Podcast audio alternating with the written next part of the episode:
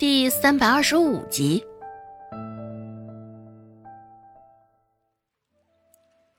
很快，蔡贺就回来了，后面还跟着一个大夫。还好，他带回来的这名大夫不是陈老。若陈老见着要给治的人是周芷，指不定就会摆手就走。跟着蔡贺身后进来的那个大夫，现在也是脸色惨白。他也不认识蔡贺那三人。蔡贺黑着一张脸，面无表情的寻上药铺去。他还以为去了一个闹事儿的，只是没想到，只是寻着要帮忙看病的。这指不定是江湖上的小混混，头铁拳头硬的。那名大夫也是心里惊讶的不行，就怕那拳头招呼在他身上，也无法。只能硬着头皮跟了过来。顾寒生朝着那大夫用下巴扬了扬周芷的方向，嗯，帮他看看。哆哆嗦嗦的，那大夫软着腿走到周芷的身旁。此刻额头上已经冒出了一层细细的薄汗了。趁着人不注意，他偷偷用袖子擦了擦汗。一个黑着脸的，本就是让他吓得不行了，怎么现在又冒出一个这般盛气凌人的？看着年纪不大，这气势倒是颇足。缓了缓心神，这才将手搭上了周芷的手腕，四下安静极了，都未开口，等着大夫的诊断。感受到来自四周的眼神攻势，大夫更是心慌。原本可能片刻就诊断出来的毛病，今儿个却是琢磨了良久。额头上的汗又被惊得冒出了不少，顶着周围的压力，大夫撤回手，诚惶诚恐的开口说道：“呃，这是寒气入体，害了温病，服几汤汤药，发汗散邪即可痊愈。”顾寒生招了一个小厮。给了些许的碎银子，你跟着他去抓药。小厮拿着银子，也是诚惶诚恐的点点头，跟着大夫走出了致远酒楼。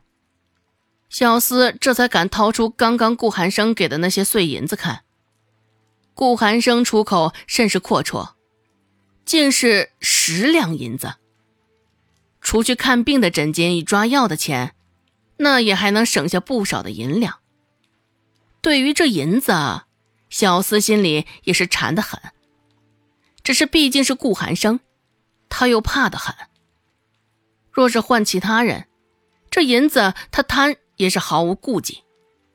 现在只能看着银子，心里光是馋，动不了任何手脚。因小失大的道理，他还是懂的。周芷也没有昏迷太久，只是睁开眼看着头顶上陌生的装饰，一时有点不知所措。周芷动了动脖子，看到略有几分熟悉的陈设，这才后知后觉的反应过来，这可不就是在致远酒楼那个熟悉的雅间？他怎么又回来了？周芷动了动脑袋，后脑上磕在木质的椅子上，磕得有些生疼。周芷回想了一下先前发生的事儿，这才想起来，他没能走到仁惠堂，而是半道就晕了过去。只是，他身上这身衣裳是怎么回事？他可不记得什么时候穿的这样的衣裳。触手就甚是柔软的缎子，颜色也是温柔的粉红色，好看极了。周芷坐起身来，眼角还滚烫的一片，神情还是微微泛着恍惚。抬手，下意识的想摸摸额头的状况，只是手刚附上去，周芷的疼就惊醒了大半。摸摸额角。竟有几分的肿胀。他晕倒的那段时间里，到底发生了些什么？就在周芷惶惶然思索不得其解之时，顾寒生走了进来。顾寒生进来的同时，手上还烧着一碗汤药，深不见底的墨褐色。还没有待他靠近，周芷就闻到汤药的苦涩之味，硬生生的冲进周芷的嗅觉，胸口也是像被堵了一口气般，闻着这股味道，周芷已经觉得牙根开始犯苦了。顾寒生很快就走到了周芷身旁，单手端着汤药，对着周芷微一勾嘴角。这模样，当真是妖孽啊！这姿势，当真是魅惑人心呐。不过周芷心里也晓得，这全是顾寒生的套路啊。顾寒生说道：“既然醒了。”也省得我想法子将这给你硬灌下去了。起来喝了吧。周芷忌惮着顾寒生手中的汤药，开口说道：“嗯，我这病我清楚，喝两杯热水，在被窝里捂一身汗就好了。”行，不喝也行。一时之间，周芷都不敢相信自己的耳朵，没有想到顾寒生真这般好说话。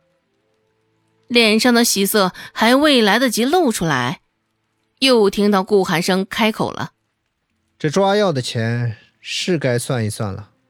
另外，酒楼的做菜师傅为了给你煮药，可真是大材小用了。这一般白白糟蹋了人家的良苦用心，说什么也该有所表示吧？”周芷，嗯，用钱威胁他。这顾寒生还真是无耻，偏偏周芷还吃这么一套。本集播讲完毕，感谢您的收听。感兴趣，别忘了加个关注，我在下集等你哦。